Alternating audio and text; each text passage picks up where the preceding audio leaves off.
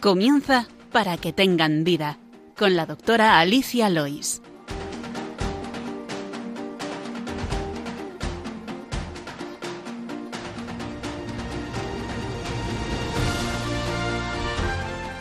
Muy buenos días, queridos oyentes de Radio María, y bienvenidos de nuevo al programa Para que tengan vida.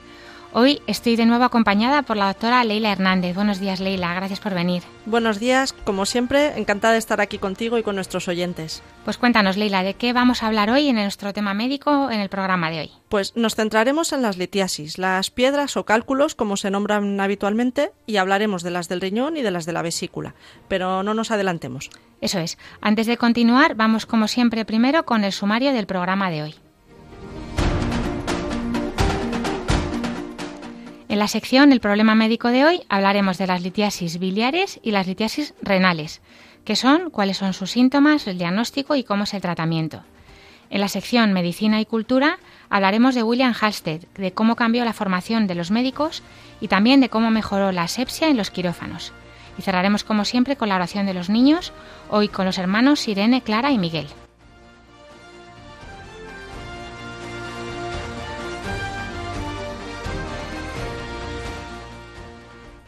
Les recordamos que tienen varias vías para contactar con nosotros. Pueden escribir al correo del programa que es para que tengan vida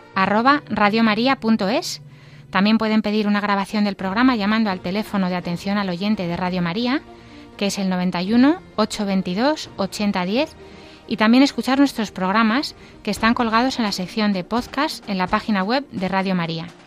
Ahora les invitamos a que continúen en la sintonía de Radio María y empezamos.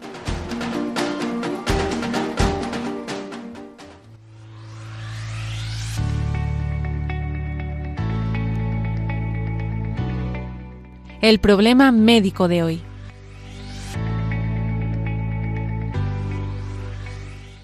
Como les decíamos, hoy vamos a tratar de las piedras, las litiasis, que es como las denominamos en el mundo sanitario. ¿De dónde viene el término? Pues sencillamente del griego, como muchos con muchas palabras médicas, de litos, que significa piedra, y el sufijo sis, que se refiere a mal de o dificultad con lo cual litiasis es simplemente el mal de la piedra. Exacto, pero hemos dicho que íbamos a comentarles las enfermedades litiásicas de la vesícula biliar y las de los riñones.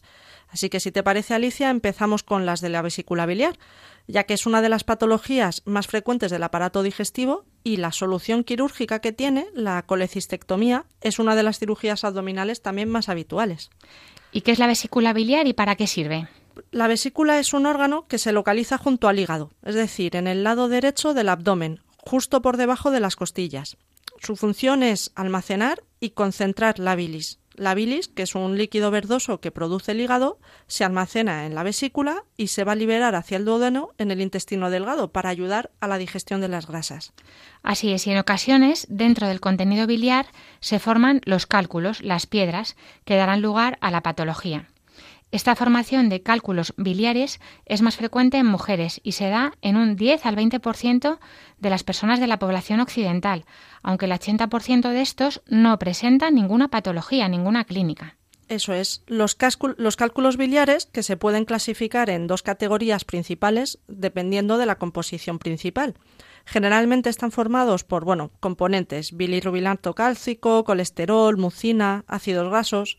Entonces, por el tipo de composición, los dividimos en los cálculos del colesterol, que son los mayoritarios, las tres cuartas partes, y vienen como proceso de hipersecreción de colesterol en la vesícula, disminución de la movilidad de la propia vesícula y acumulación de mucina.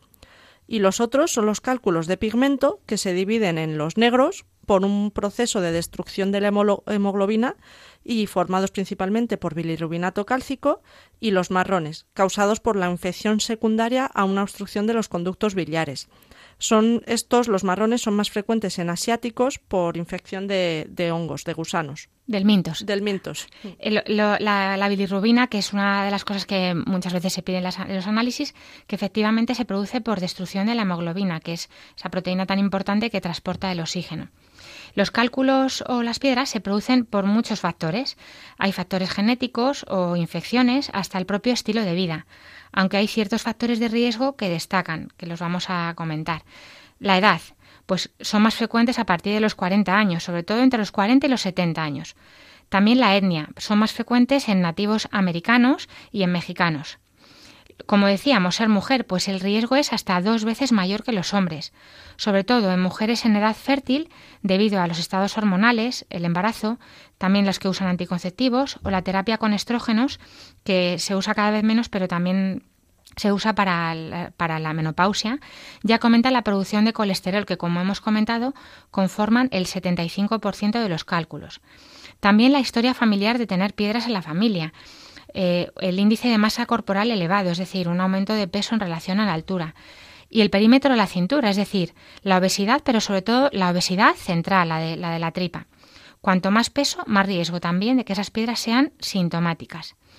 Otros factores de riesgo, la diabetes mellitus, la alteración de, los, de, las grasas y la dislipemia y el síndrome metabólico, del que ya hablaremos más adelante, que es un, es un conjunto de, de síntomas de, de aumento de triglicéridos, alteración un poquito del azúcar, del peso, el colesterol, la tensión, pues en, esas, en esos estados también aumenta la producción de cálculos, pues influye también en la metabolización de las grasas.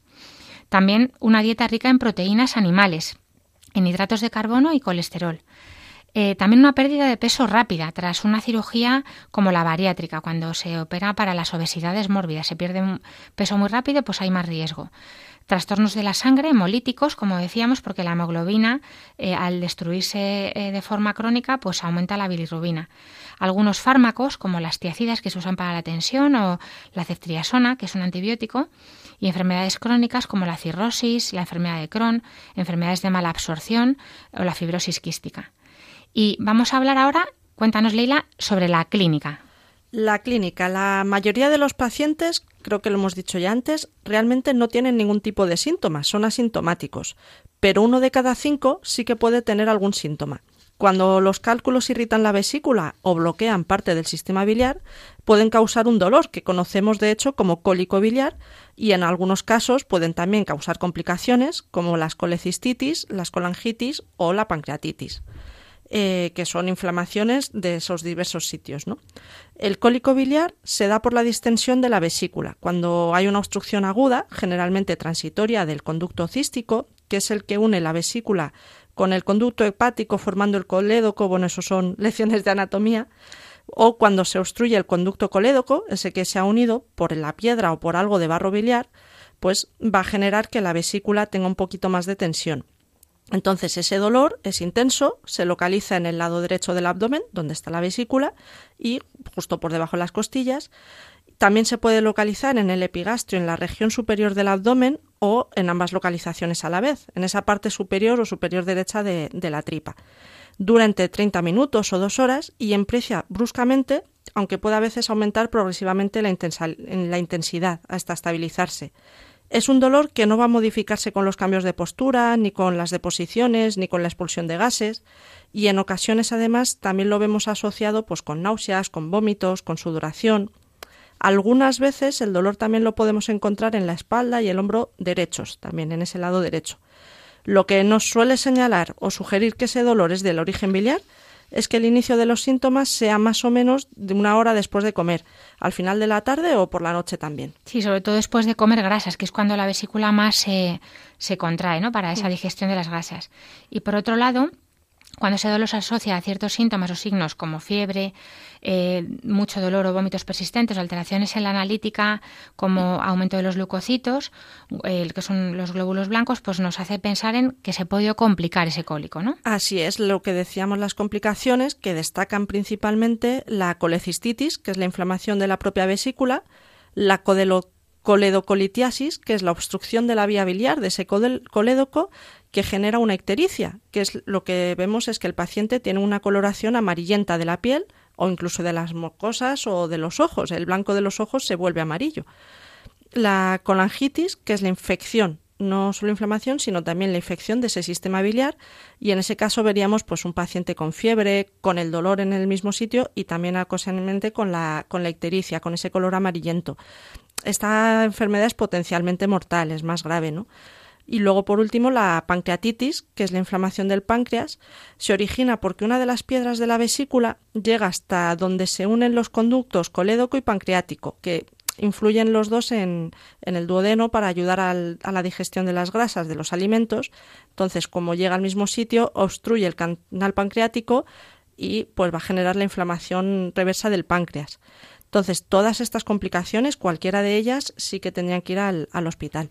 Es verdad que causas de pancreatitis hay otras, pero esta, la de las piedras, es muy frecuente. ¿no?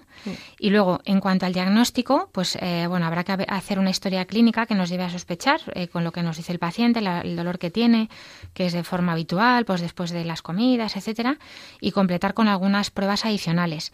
Muchas veces el paciente con piedras en la vesícula se diagnostica por un hallazgo casual, por ejemplo, al hacer una ecografía abdominal por cualquier otro motivo, pues se encuentran esas piedras que no han dado ningún problema hasta entonces o una prueba de imagen de otro tipo. Seguro que a muchos oyentes les ha pasado eso. Ellos iban por otra cosa y les han hecho una ecografía abdominal o una, eh, un tag del tórax o lo que sea y han visto esas piedras y les han dicho, pues tienes piedras en la vesícula y a lo mejor no habían tenido ningún síntoma. Pero luego sí que hay pacientes que tienen estos dolores del cólico, ¿no? Eso es, cuando en el episodio del cólico, cuando están con ese dolor cólico biliar, el paciente podría tener una exploración un poco distinta, si no el resto suelen tener una exploración totalmente normal, les palpamos el abdomen y no les pasa nada. Entonces, cuando realizamos las preguntas sobre cómo es el dolor, cuándo sucede, lo que hemos comentado un poquito antes, y podemos entonces sospechar la patología, se pueden hacer las pruebas para confirmar el diagnóstico. Como la ecografía, las pruebas de imagen. Pero en el episodio del cólico sí que podemos ver una exploración alterada, un paciente que tendrá un dolor difuso en el abdomen, como decía Leila, en el, el hipocondrio, perdón, que es la zona de abajo de las costillas derecha, en el lado derecho, eh, no hay signos de un abdomen que llamamos agudo normalmente, como se puede dar en la apendicitis, pero eh, sí que podría haber algunos síntomas que decía Lila de los de las complicaciones. Eh, hay que hacer un diagnóstico diferencial pues con una úlcera péptica, que es una úlcera del estómago, por supuesto un dolor cardíaco, síntomas de reflujo, de ardor, mm, si hay algo de colon irritable, que ya hablamos en otro programa, o diferenciarlo de la pancreatitis o la hepatitis que está muy cerca. Para ello sirve pues lo que el paciente nos dice, preguntas que les hacemos los médicos y también la exploración y luego otras pruebas como el test de laboratorio, un análisis de sangre que aunque no haya ninguno específico para diagnosticar la propia litiasis biliar, sí que nos sirve para descartar otras patologías. Un médico generalmente pues pediría la bioquímica para ver la función del hígado, si hubiera una alteración del hígado, pues podríamos también a lo mejor ver una hepatitis, la milasa, que es más diagnóstica para el páncreas también, un hemograma, que es el análisis de la sangre, y bueno, un análisis de orina, porque puede también a veces haber algún tipo de infección a ese nivel.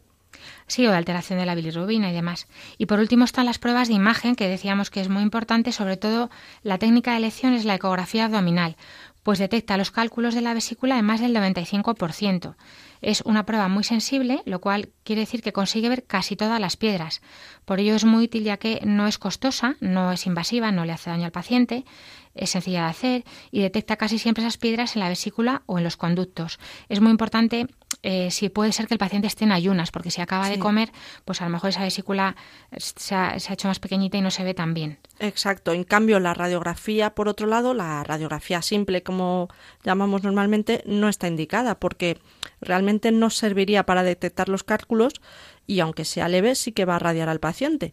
Em, otros tipos de pruebas de imagen, aunque son más específicas, realmente las indicaría el cirujano o el médico digestivo, eh, las podrían pedir porque a lo mejor lo consideran con ello un distinto tratamiento. Pero vamos, la principal prueba, la de elección, es la ecografía de abdomen. Y, señalar de nuevo que realizar ecografías abdominales para estudiar dolores abdominales crónicos, enfermedad pélvica, alteración de las enzimas hepáticas en una analítica rutinaria, pues han hecho que se identifiquen de forma incidental múltiples pacientes sin síntomas que tienen litiasis biliares. Pero para ir acabando con, las litiasis biliares, si te parece, pasamos al tratamiento. Perfecto. Comenzamos hablando pues, de cómo manejar el cólico biliar, ese episodio de dolor puntual. Inicialmente lo manejamos dando analgesia, antiinflamatorios y en ocasiones pues también se pueden añadir algún tratamiento como los espasmolíticos. En España sería la buscapina. La combinación de, estos fármacos ayudaría a disminuir el, dolor. Pero en pacientes, por ejemplo, con alergia a los antiinflamatorios, podría ser suficiente un analgésico como el paracetamol o el metamizol, y en ocasiones también se ha visto estudios con la nitroglicerina, porque ayuda a relajar ese músculo de los conductos y por tanto a disminuir el dolor. Cuando es más severo, también se podrían emplear opioides como la buprenorfina, aunque bueno, no se ha visto tanta diferencia con, con los antiinflamatorios, ¿no? Y por otro lado, estaría el tratamiento propio de las causas de esas litiasis. Cuando son asintomáticos tenemos la actitud expectante, es decir, hasta en un 80% de los casos en los que el paciente viene, nos dice que tiene piedras en la vesícula, que se han hallado por lo que fuera, pero no tiene una clínica, pues podemos esperar y no hacer nada. Primum non nocere, como decía Hipócrates, lo primero es no hacer daño, pero al mismo tiempo sí que evaluamos si esos pacientes sin síntomas pueden tener riesgo de desarrollar alguna complicación en cuyo caso se podría realizar algún tratamiento y generalmente ese tratamiento es la colecistectomía profiláctica. Es decir, por medio de una cirugía se va a quitar la vesícula en esos pacientes con alto riesgo para evitar que surjan las complicaciones, dado que se ha demostrado que existe en estos pacientes de alto riesgo, por ejemplo, más, más incidencia del cáncer de vesícula. Sí, además de que puedan tener cuadros de, de cólicos biliares, pues es verdad que se asocia con este, con este cáncer. La colicistectomía, que es quitar la, la, vesícula biliar, vaya. Muchos pacientes se preocupan de cómo se puede, si se puede vivir sin vesícula, ¿verdad, Leila? Que nos dicen, pero si me, si me quitan la vesícula, pues no pasa nada. Se van a digerir las se, cosas. Se digiere igual, porque la, la, vesícula biliar es solo un saco en el que se concentra más la bilis, pero no se produce ahí la bilis, mm. y se produce en el, en el hígado y en el páncreas, y entonces la, la, la vesícula lo que hace es liberarlo cuando hace falta, pero y concentrar pero se puede vivir sin ella. Es decir, el paciente, aunque esté asintomático, si tiene muchas piedras o son grandes piedras, se le plantea quitarla, tanto, tanto para esto, para prevención de cólicos, como para desarrollar cáncer. Eh, ¿Cuándo son de más riesgo estos cálculos? Pues si son de más de 3 centímetros o también si hay pólipos, que son eh, otro tipo de lesión de más de un centímetro, si tienen unos síntomas, si son más de 3 centímetros, es mejor quitar. Y también pacientes con anemia hemolítica crónica por distintas enfermedades que tengan de la sangre, que presentan más riesgo de tener cálculos de bilirrubinato de calcio. Y también en pacientes nativos americanos se suele hacer esta profilaxis. En el otro 20% de pacientes en los que tienen listiasis y además tienen los síntomas, de primera línea también se va a quitar la vesícula por la cirugía menos invasiva posible, que es la blaparoscopia esta que, era la paroscopia. Sí, la, la laparoscopia. Antes se, antes se hacía la raja ahí debajo de las costillas, ¿no? Y, se quitaba por ahí. Ahora ya no se hace así. Ahora se hace lo menos invasivo, que es introducir por tres o cuatro orificios de pequeño tamaño, de un centímetro muchas veces, se introduce por ellos una lente para visualizar la cavidad abdominal y por los otros unas cánulas o trócares con los que se consigue llegar hasta la vesícula, eh, cortar, eh, retirarla, succionarla, es decir, se hace una cirugía en la que realmente luego hay que únicamente que curar cuatro heridas de un centímetro. Pero muy pequeñitas, efectivamente, y no en la zona de la lesión. Claro. Y en las colelitiasis o coledocolitiasis y coledocolitiasis, si, se detectan simultáneamente, es decir, si ven piedras tanto en vesícula como en conductos, bueno, pues se hace un tratamiento normalmente por separado, aunque esto ya es más del, de los cirujanos y de los digestivos, porque el, del aparato digestivo también lo puedo hacer por una técnica ecográfica, bueno, endoscópica a través de de la, de la boca, por el esófago hasta el estómago, duodeno, pues llega ahí por una, por una cosa, una técnica que utilizan ellos, y al mismo tiempo permite dilatar conductos, pulverizar las piedras, incluso tomar muestras de tejido cuando se sospecha que pueda haber algo malo, y posteriormente ya se realizaría la extracción de la vesícula para tratar las piedras. Eso es. Y cuando hay infección, en las colecistitis agudas, en las que la complicación más frecuente se intenta realizar la colecistectomía en las primeras 24-72 horas tras, pues, tras haberlo diagnosticado e ingresado, y al hacerlo pronto es que además se reducen las complicaciones pero además se va a tener que dar algún tipo de antibiótico ¿no? para ayudar a, tratar esa infección. De hecho, en las colangitis agudas, que es la complicación grave en la que se produce la infección de los conductos, se han de administrar antibióticos y suero líquido para intentar ayudar a que el paciente pueda estar lo mejor posible, para hacer la, la técnica endoscópica, la CPRE que se llama, para descomprimir, drenar la vía biliar lo antes posible. Y si además se ven las piedras en la vesícula, pues se quita esa vesícula por la cirugía. Y por último, ¿qué pasa si el paciente es una mujer embarazada? Durante el embarazo hay que decir que hay más barro biliar y menos movilidad de la vesícula, pero eso no es patológico, es una característica del embarazo. Ahora bien, si que tiene la colecistitis aguda o hubiera que hacer una colecistectomía laparoscópica, generalmente para intentar hacerlo lo menos invasivo, se puede realizar en cualquier trimestre, no hay problema, sobre todo si está indicada de urgencia aunque es verdad que es de menos riesgo en, para el feto en el segundo trimestre. Y cuando los cálculos están en la vía biliar, pues al igual que el resto de pacientes, se tratarían con esa técnica endoscópica. Pues muy bien, antes de pasar a las litiasis renales, como estamos hablando de piedras eh, y a mis hijos les gusta mucho Balibán y estamos en la radio de la Virgen, te propongo coger fuerzas con una canción que habla de la roca, la más importante, Jesucristo, La casita sobre la roca, de Balibán.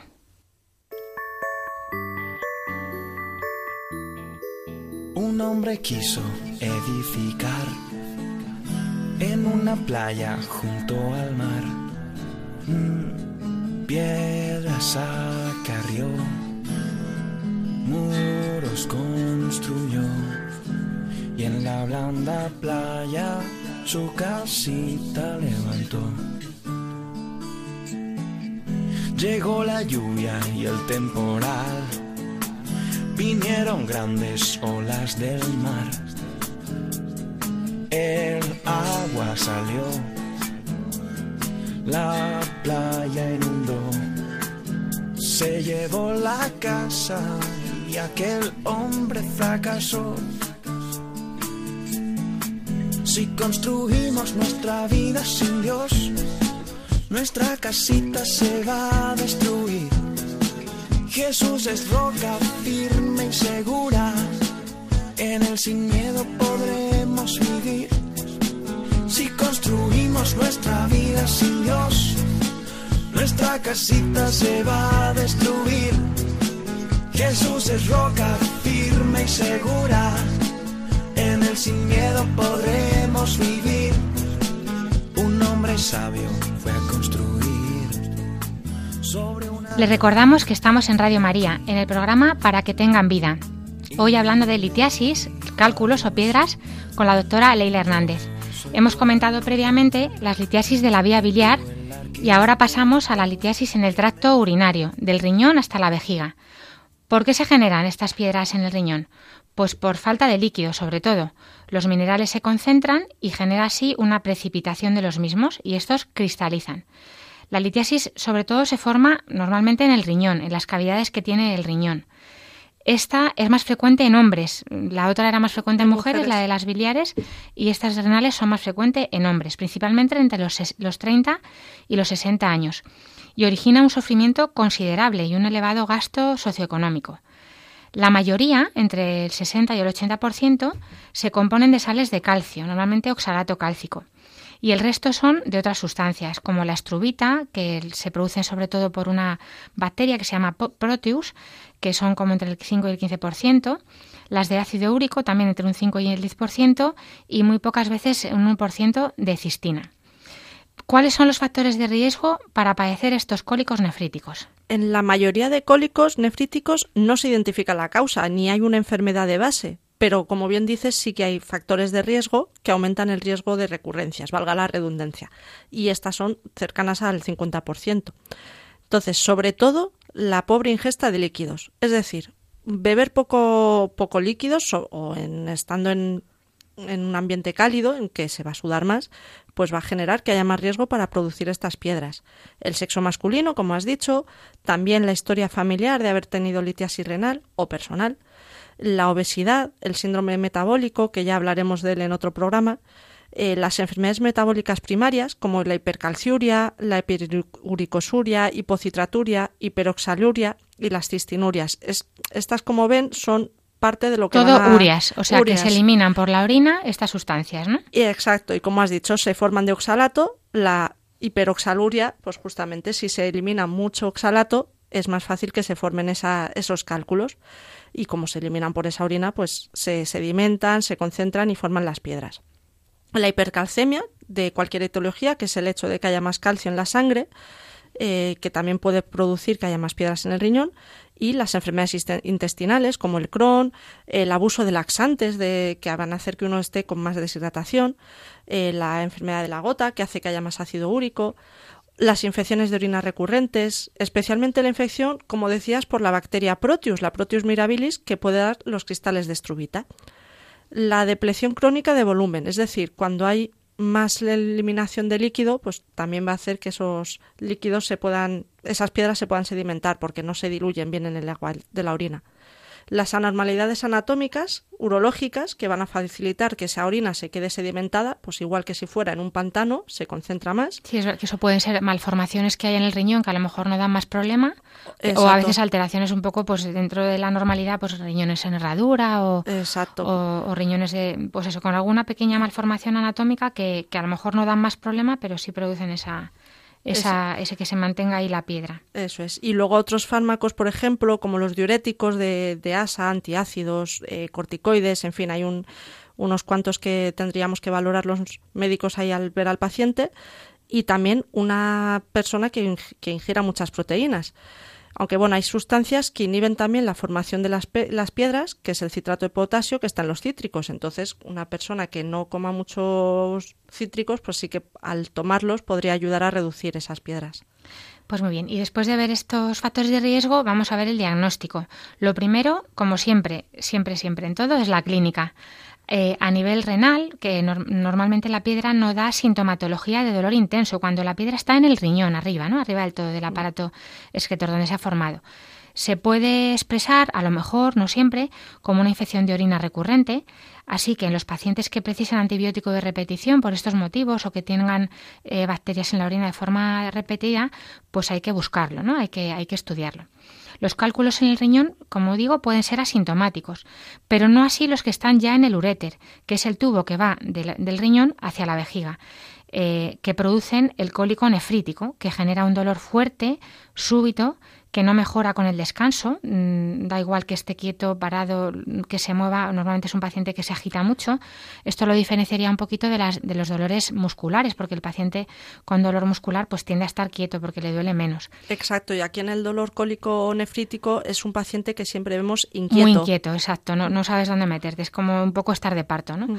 Lo habitual es que los pacientes con cólico nefrítico tengan un dolor, un dolor cólico, se llama pues eso, intermitente, normalmente de menos de 12 horas de evolución que se localiza en el costado o en la parte delantera baja del abdomen, que se irradia o se mueve como hacia la ingle y los genitales, y no mejora con el reposo. Además, también suelen presentar náuseas, vómitos, molestias raras urinarias como escozor, a veces sangre en la orina, y del mismo modo suele haber eh, puede haber fiebre y escalofríos asociados cuando el paciente tiene estos cálculos infectados. Este dolor y estas náuseas se producen por la distensión de la cápsula renal que produce el acúmulo de líquido, que es eh, lo que llamamos hidronefrosis, a consecuencia de ese tapón que produce el cálculo en el uréter. Es posiblemente una de las causas de dolor más intenso que existen. De hecho, mujeres que ya han parido y además han tenido cálculos suelen decir que es peor que un parto. Eso es. Y bueno, en atención primaria, con la clínica la mayoría de las veces nos sirve para realizar el diagnóstico, pero ya que tenemos al paciente delante, pues nos apoyamos lógicamente en la exploración física para confirmarlo. Si nos deja. Si nos deja, si podemos. Y además nos sirve pues para diferenciar de otras patologías o valorar signos de gravedad. Aunque bueno, se pueden realizar algunas pruebas complementarias, como una tira reactiva de orina, se, realmente se puede actuar sin ella, porque aunque no tenga una sangre en la tira de orina, si tiene la clínica, lo que decimos, la clínica manda. Y si sospechamos ese cólico, eh, se va a tratar el cólico. Sí que el dolor, que es muy, muy desagradable. Claro, sí que se recomienda realizar un cultivo de la orina cuando se sospeche que pueda haber también una infección. Eh, y además, bueno, en algunos casos el análisis de orina nos puede ayudar a identificar los cristales o ver si hay bacterias, ver si hay piuria, que es el pus en la orina.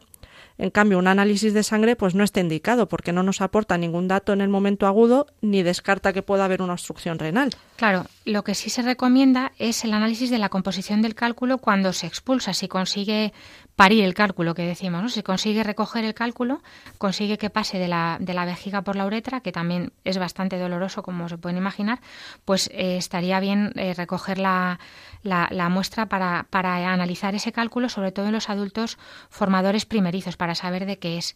Los cálculos también se pueden formar en vejiga, es menos frecuente, pero lo mismo. Eh, mm, se pueden dar porque si hay más, más estasis de la vejiga y hay, hay menos movilidad, pues eh, pueden formarse ahí porque cristalizan. Cuando, cuando pasa esto, los síntomas son diferentes, puede aparecer más frecuencia urinaria, no lograr un buen vaciamiento de la vejiga, que tengan cierta urgencia miccional, es decir, que no puedan aguantarse de repente las ganas, que pocas veces se presenta, pero ningún tratamiento lo corrige hasta que no se retira la piedra. O sea, esto no se trata también como, como, un cólico. Con, cólico con los analgésicos. Eso es. Y por último, muy importante, es realizar un diagnóstico de imagen. En el 80% con una radiografía simple sí que se ve la piedra, porque suelen ser de calcio, como decía antes Alicia, y los de ácido úrico en cambio no se ven. Pero por otro lado sí que se puede hacer la ecografía renovesical, que eh, con la radiografía, la ecografía son las pruebas por excelencia, aunque la más útil sea el urotac, es decir, un TAC de las vías urinarias que nos permite determinar la ubicación, el tamaño, la cantidad de cálculos, el grado de afectación del riñón. Pero bueno, por las implicaciones de cada prueba, por la radiación, por la facilidad de uso, por el acceso a cada prueba, lo que se suele hacer realmente en primer lugar es una ecografía. En embarazadas siempre se hace la ecografía porque no va a hacer ninguna radiación y si hubiese alguna incertidumbre en el diagnóstico, se puede considerar la posibilidad de hacer el TAC eh, sin contraste o con contrastes a dosis bajas, porque estas pruebas mm, ya las tendría que pedir el especialista en urología. Eso es, ya serían pruebas de especialistas y hace falta ya pues identificarlas mejor, es una, una enfermedad importante. Y ya pasaríamos al tratamiento, ¿no, Leila? Eso es. Primero, el tratamiento del cólico nefrítico agudo, que se trata controlando el dolor. Como decimos, ese dolor que es tan molesto y que hace que el paciente esté tan inquieto, es lo primero que se intenta tratar. Generalmente con un antiinflamatorio como primera elección. No hace falta que sea inyectado, se puede tomar en pastillas sin ningún tipo de problema. Salvo que tenga muchas náuseas el paciente. Exacto. Si está con náuseas o con vómitos, sí que se pasa por esas vías musculares, pero si no el efecto prácticamente sí es, vamos, el efecto es el mismo y la tardanza en tenerlo es prácticamente similar, con lo cual por boca se podría dar en cuando los antiinflamatorios están contraindicados o en pacientes eh, que no conseguimos se puede dar el paracetamol por vía venosa o cuando no se consigue controlar el dolor pese al antiinflamatorio y se podrían tener en cuenta los opioides pero ya en fases más avanzadas del dolor. Lo que no se recomienda en los cólicos nefríticos, del que sí que se podían dar en los biliares, es el tema de los antiespasmódicos, la buscapina. También se podrían dar pues eh, medicamentos para intentar ayudar con el tema de las náuseas, como el priperan o el ondansetron, para intentar evitar que tengan esas, esas síntomas de náuseas. Y luego otro tipo de medicamentos que son los alfa bloqueantes, la tamsuloxina, la doxazosina, han demostrado mejorar el paso de los cálculos por los uréteres, por lo que se emplean pues, para ayudar a expulsar esas piedras. Y como decíamos, se recomienda intentar filtrar la orina para identificar la expulsión del cálculo y poder analizarlo. Pero bueno, centrándolos principalmente en el control del dolor, se puede repetir la analgesia. Si el paciente continúa con ese dolor intenso a la hora de administrar el tratamiento, pues se vuelve a dar alguna dosis de, de antiinflamatorio o de paracetamol y si persistiera, pues ya valoraríamos derivar al hospital. Exacto, derivar al hospital porque a lo mejor hay que valorar si ese cálculo no termina de progresar y sigue y sigue alterando eh, ese riñón, pues obstruyéndolo y no dejándole que elimine la orina, con lo cual podría llegar a afectar la función renal. Mm. Ahí sí que harían en el hospital de urgencia una analítica sanguínea para ver cómo está esa función renal, esa creatinina. Y luego, pasada la fase aguda, es decir, pasado este dolor, cuando ya pues el paciente ya está bien, ha eliminado la piedra, ha bebido mucho, se le ha diluido o bueno, ya no está en un sitio molesto, pues lo más relevante siempre tener en cuenta tratar de evitar que la presencia de litasis genere obstrucción en la vía urinaria. ¿Por qué? Pues porque se retiene orina en el riñón y esto a lo largo del tiempo lleva a hidronefrosis y con el tiempo incluso a perder la función renal. En seis meses o un año se podría perder el riñón si esa piedra eh, está obstruyendo de forma crónica esos riñones. Por eso es muy importante evitar esta obstrucción. Y también se deriva al urólogo para que lo vea en el hospital cuando hay cálculos que están infectados. El paciente tiene fiebre, cuando se sospecha una obstrucción de los dos riñones o de uno solo si el paciente tiene un único riñón. O también cuando se ven datos de, gravedad, pues por supuesto mal estado del paciente, que no orine, que tenga enfermedades debilitantes asociadas, unos náuseas o vómitos incontrolables, etcétera. De hecho, en esa serie de circunstancias seguramente el paciente quedaría ingresado en el hospital. Claro, cuando el paciente tiene esa fiebre alta constantemente o se ven las piedras grandes de más de un centímetro o tiene un único riñón, lógicamente, o el dolor no se controla, sí que se quedaría ingresado pues para valorar, para poder administrar otros tratamientos y también para vigilar esa función del riñón, ¿no? De hecho, cuando pese a varios analgésicos no se alivia el dolor, eh, hay una posibilidad que es colocar un catéter, un dispositivo que ayuda a abrir el conducto urinario. Entonces, normalmente derivamos al hospital a pacientes cuando el dolor no lo conseguimos controlar, cuando están constantemente con vómitos, con lo cual no se puede dar un tratamiento por vía oral tampoco en, domicilio, cuando están con fiebre o con el hecho de que no orinen, una anuria que llamamos, porque decimos si no está orinando es que el riñón está bloqueado y lo tendrían que ver, o por ejemplo también en las embarazadas o pacientes que han sido trasplantados, que tienen un único riñón que funcione. Entonces, en todos esos casos sí que se debería enviar al hospital. Eso es. Y luego están los pacientes que tienen piedras pero no tienen síntomas es en este momento, ¿no? Entonces se pueden tomar una actitud expectante y no hacer nada, pues es probable que los cálculos no afecten a la calidad de vida y se eliminen sin intervención alguna y sin dolor, sobre todo cuando son pequeños. Y en los cálculos ya formados y no expulsables por el tamaño, se, se realizará alguna intervención quirúrgica o se fragmentarán para que el paciente los pueda expulsar el propio. Las opciones de tratamiento quirúrgico, en estos casos de que son muy grandes, eh, está el láser, que se introduce por orificios naturales del paciente. Eso es lo que más se hace ahora. Se llega a la piedra, se fragmenta y se extrae fragmentada. O si son trozos muy pequeños, pues se puede intentar que el paciente los elimine. Una segunda opción que ya se va usando cada vez menos, pero aún se usa, es la litotricia extracorpórea, es decir, romper esas piedras a través de ondas de choque desde fuera del paciente, a través de dos, bueno, pues dos, dos como chorros de, ultrasonido, que, ondas de choque que la, que la destruyen. Es verdad que es una opción dolorosa. Al romper esas piedras, pues también lo que se espera es que luego el paciente, al ser más pequeñas, las elimine espontáneamente.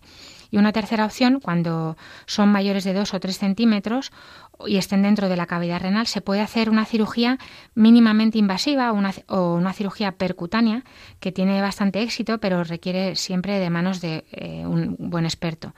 Es el urólogo el que va a valorar en cualquier caso el paciente y el tamaño de la piedra qué tratamiento hacer. Y luego, el tratamiento no acaba tras la destrucción de la piedra. ¿Por qué? Por lo que decía Leila de las recurrencias, porque un 50%, si no reciben algún tratamiento o algún cambio en su dieta, recidivan. Por tanto, hay que hacer prevención de las recurrencias. Ahí es cuando nosotros eh, hacemos perfiles metabólicos de litiasis, que se hace una orina de 24 horas, eh, se, se compara la parte de minerales para identificar los cristales que hay en exceso y ahí viene lo más importante, la prevención. Si la causa no es solo la dieta, pues hay otros factores, por ejemplo, que el riñón concentre más calcio de lo normal, eh, son pacientes que serían candidatos a la ingesta de diuréticos o de citrato potásico. Cuando la piedra es cálcica, la causa más frecuente de la litiasis, la hipercalciuria idiopática, es decir, que no sabemos por qué se produce, es, aunque solo en muy pocos casos existe una enfermedad de base que pueda ser tratada, pues los pacientes con, con este tipo de litiasis tendrían que, aparte de beber muchísimo líquido, mm, para lograr un suficiente volumen de orina al menos de 2 a 2 litros y medio de agua al día. También debemos disminuir el consumo de refrescos endulzados con azúcar porque reduce el riesgo también de recurrencia. Eh, zumos de naranja o cítricos en general, pero que no tengan azúcar agregada, eh, y bueno, por supuesto, cítricos enteros, la naranja, las mandarinas, pueden conferir protección contra la nefrolitiasis también de calcio por los citratos que hemos dicho antes. Esto es muy importante. Sin embargo, la suplementación con vitamina C sola, esto es curioso, pero no es por la vitamina, sino por los citratos. Entonces, la vitamina B sola aumenta el riesgo de nefrolitiasis de calcio. Eh, los suplementos combinados de vitamina D y calcio también pueden aumentar el riesgo de estas piedras. Por lo tanto, cuando haya que darlo porque sí, pues debe prescribirse control periódico de esta excreción urinaria del calcio. Y luego, hablábamos también de un antihipertensivo, que es un diurético, las tiacidas, que se usan para la, tensión arterial, que son muy apropiadas tanto para los cálculos de oxalato cálcico como los de fosfato cálcico, en los pacientes que son formadores eh, pues por exceso de, de, calcio en la orina.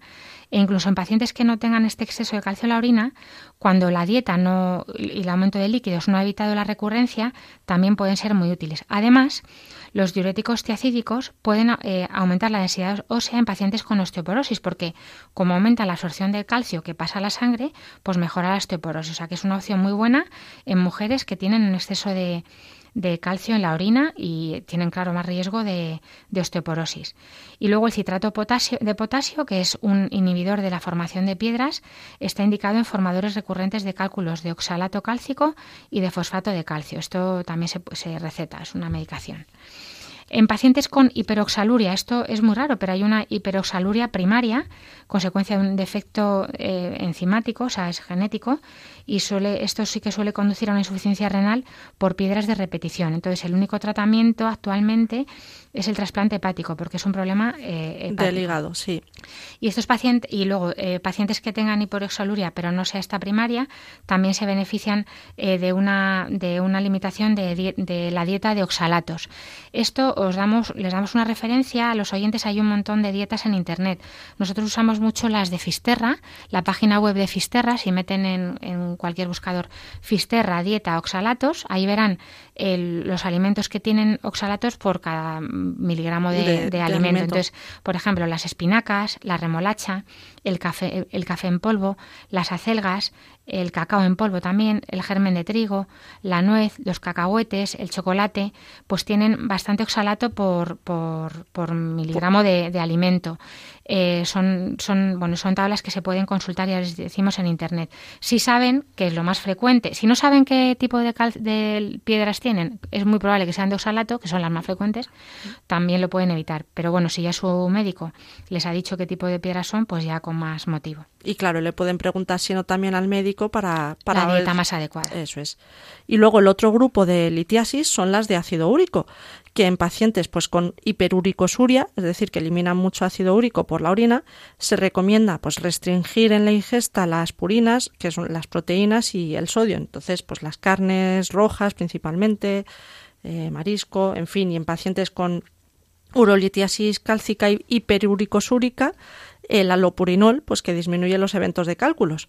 Se restringe entonces esta dieta y se tiene que intentar alcalinizar la orina, ¿no? Con esos suplementos de citrato potásico eh, o para, como decíamos, los alimentos cítricos para ayudar a, eliminar un poquito mejor ese ácido úrico. Como saben, empieza hoy mismo la maratón. Escuchamos al director de Radio María hablándonos de esta campaña de mayo. Le recordamos la necesidad de colaborar con Radio María, porque si queremos que siga adelante programas como este, lo necesitamos esa colaboración. En estos tiempos difíciles de conflictos bélicos, crisis económica, social, sanitaria y moral, bajo el profundo impacto de ideologías enemigas del sentido cristiano de la vida, la fe está sosteniendo a millones de personas en el mundo entero. Así lo seguimos experimentando en las 122 emisoras de Radio María presentes en más de 80 naciones, cuyos oyentes están agradeciendo más que nunca la ayuda recibida a través de sus ondas. En este mes de mayo, Queremos dar gracias a la Virgen por este don de su radio, un pequeño grano de mostaza en el jardín de la iglesia, que la Virgen ha puesto en nuestras manos como un talento a cuidar y fructificar, para lo que os invitamos a intensificar vuestra oración al Espíritu Santo, a hablar a muchos de esta radio y a contribuir con vuestro compromiso voluntario y donativos, por pequeños que sean, a extender Radio María en España y en el mundo, especialmente en las naciones más necesitadas a las que dedicamos nuestra maratón misionera bajo el lema Quien reza no tiene miedo al futuro. En efecto, unidos en cenáculo en torno a María, orando al Señor, no tendremos miedo, recordando lo que nos dijo el Papa Francisco en la noche de Pascua. Jesús recorrió los enredos de nuestros miedos y desde los abismos más oscuros de nuestra muerte nos despertó a la vida con el resucitado ninguna noche es infinita, y aun en la oscuridad más densa brilla la estrella de la mañana. Ayúdanos a extender esta esperanza. Puedes informarte de cómo colaborar llamando al 91 822 8010 o entrando en nuestra página web radiomaria.es. Radio María, sin miedo al futuro, de la mano de la Virgen, vida, dulzura y esperanza nuestra.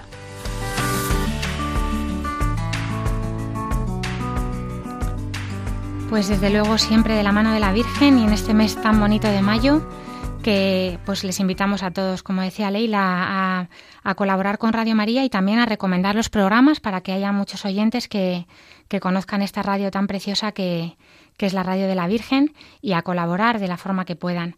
Eh, hemos hablado hoy de las litiasis, las litiasis biliares y las litiasis renales. Se nos ha olvidado decir una cosita del tratamiento muy tonto, que es que el calor ayuda también a, dilatar los uréteres en el cólico biliar. Y, bueno, pues en otro momento hablaremos también de las litiasis salivares, que, tienen un tratamiento muy parecido, que son piedras que se forman en el conducto de la saliva. Eh, pero eso lo dejamos para otra ocasión.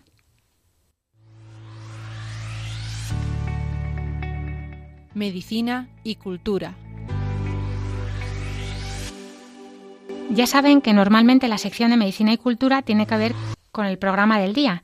Hoy se preguntarán por qué hemos elegido hablar de William Halsted. Cuéntanos, Leila, que lo has elegido tú. ¿Quién era este médico?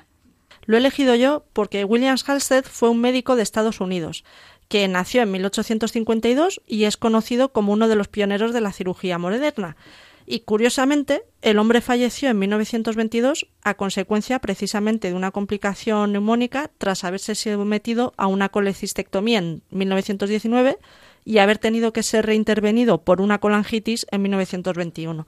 Es decir, complicaciones de cólicos biliares. De lo que hemos hablado. Pero bueno, contaré algo más de su vida porque es bastante interesante. Eh, nació en una familia acomodada, entonces pudo estudiar en Yale, en la Universidad de Columbia, y se licenció allí como médico cirujano. Estuvo viajando, estudiando por Europa con múltiples médicos de renombre de la época y volvió a Nueva York en los años 80, 1880, y allí trabajó como cirujano. En esa época, de hecho, le realizó una colecistectomía de urgencia a su madre en medio de la cocina de su casa a las dos de la mañana y también fue en esa época cuando realizó una de las primeras transfusiones de sangre exitosas y documentadas de la historia, eh, donando su propia sangre a su hermana al encontrarla en una situación agónica después de una hemorragia por posparto. Pero por otro lado, William Hasted se interesaba por los usos de la cocaína como anestésico y al realizar las investigaciones consigo mismo se hizo adicto a la droga aunque se desintoxicó posteriormente en una clínica usando morfina, eh, realmente lo que hizo fue cambiar una drogodependencia por otra. Entonces, por esa drogodependencia de, de la morfina, redujo su práctica quirúrgica en Nueva York y se trasladó a Baltimore. Es allí donde es nombrado jefe del servicio de cirugía del Hospital Universitario Johns Hopkins, que es bastante conocido y que se inauguró en esa época, y coincidiendo en esa localización con los que han sido llamados el Big Four, los cuatro grandes de la medicina, William Halsted por cirugía, William Osler de medicina interna, Howard Kelly de, ginecología y William Welch de patología. Y ahí en Baltimore, pues Halsted introdujo lo que conocemos como el primer programa de residentes de cirugía, que luego se extendió por Estados Unidos y por el mundo entero, dando lugar a la enseñanza actual que tenemos por medio de los programas de residencia, con lo cual otro gran cambio que hizo. Eh, y otra de las contribuciones que ha hecho al mundo eh, como gran defensor de la asepsia, en los quirófanos aplicaba un líquido antiséptico que había sido inventado por Joseph Lister, eh, otro conocido del mundo de la, de la asepsia y de evitar las infecciones en, los partos, era su caso. Entonces, el uso de dichos líquidos agravaban, por desgracia, la dermatitis de quien era su enfermera ayudante y también prometida, Caroline Hampton, con la que luego se casó, por cierto. Entonces William Hasted encargó a una empresa de neumáticos, de artículos de caucho, la empresa Goodyear, que realizara unos guantes eh, suficientemente finos y a partir de un molde de mano de, su prometida, de Caroline Hampton, para que pudiera continuar asistiendo en las cirugías. Luego Halsted también empezó a usar los guantes como una medida protectora y tiempo después se dieron cuenta de la importancia del uso de esos guantes para disminuir las infecciones y mejorar la, la asepsia. ¿no? Entonces se convirtió en obligatorio para todo el personal sanitario, tanto quirúrgico como no quirúrgico, a finales del siglo XIX. O sea que tenemos en este hombre, por un lado, todo lo de la formación de residentes y además la introducción de los guantes de látex, vamos, de, para la asepsia. Y, como decías, la formación de los residentes eh, es que contribuyó a que cambiara tanto que hoy en día tanto la medicina como otras eh, profesiones sanitarias, como las enfermerías, eh, pues con ese primer programa han cambiado también la forma actual de, la residencia, lo que decimos a veces del MIR, el EIR, y es que recientemente están, bueno, en estos mismos momentos, están eligiendo eh, compañeros o futuros compañeros, médicos que han acabado sus estudios de medicina, que han hecho el MIR y están eligiendo la plaza para formarse como residentes, en la especialidad que sea, ¿no? Desde familia hasta cualquier quirúrgica, ¿no? Entonces, para darles la enhorabuena, usando las palabras de otro de esos médicos del Big Four, William Osler, recordarles a todos estos nuevos compañeros que el buen médico trata la enfermedad, el gran médico trata al paciente que tiene la enfermedad. Entonces rezo para que Dios los ayude a, ser grandes médicos. Pues desde aquí también nuestra oración para estos mm, médicos y a futuros especialistas después. Y acabamos como siempre el programa de hoy con la oración de los niños. Hoy nos, las nos la manda los hermanos Clara, que tiene seis años, Irene, que tiene cuatro, y Miguel se oye de fondo protestar un poco, que tiene dos.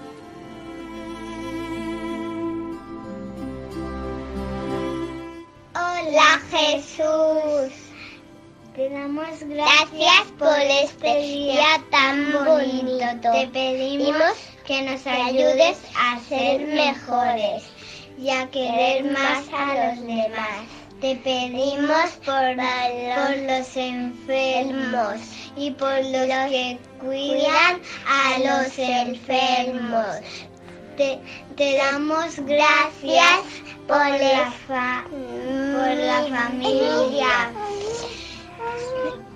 Padre nuestro que estás en el cielo, santificado sea tu nombre, venga a nosotros tu reino, hágase tu voluntad en la tierra como en el cielo. Danos hoy nuestro pan de cada día Perdona nuestras ofensas como también nosotros nos, nos perdonamos a los que nos ofenden. No nos dejes caer en la tentación y líbranos del mal. Amén. En nombre del Padre, del Hijo, del Espíritu Santo. Amén. Pues lo siento, Leila, pero lo mejor del programa ha sido la oración de estos hermanos. Sin lugar a dudas, Sin lugar a dudas.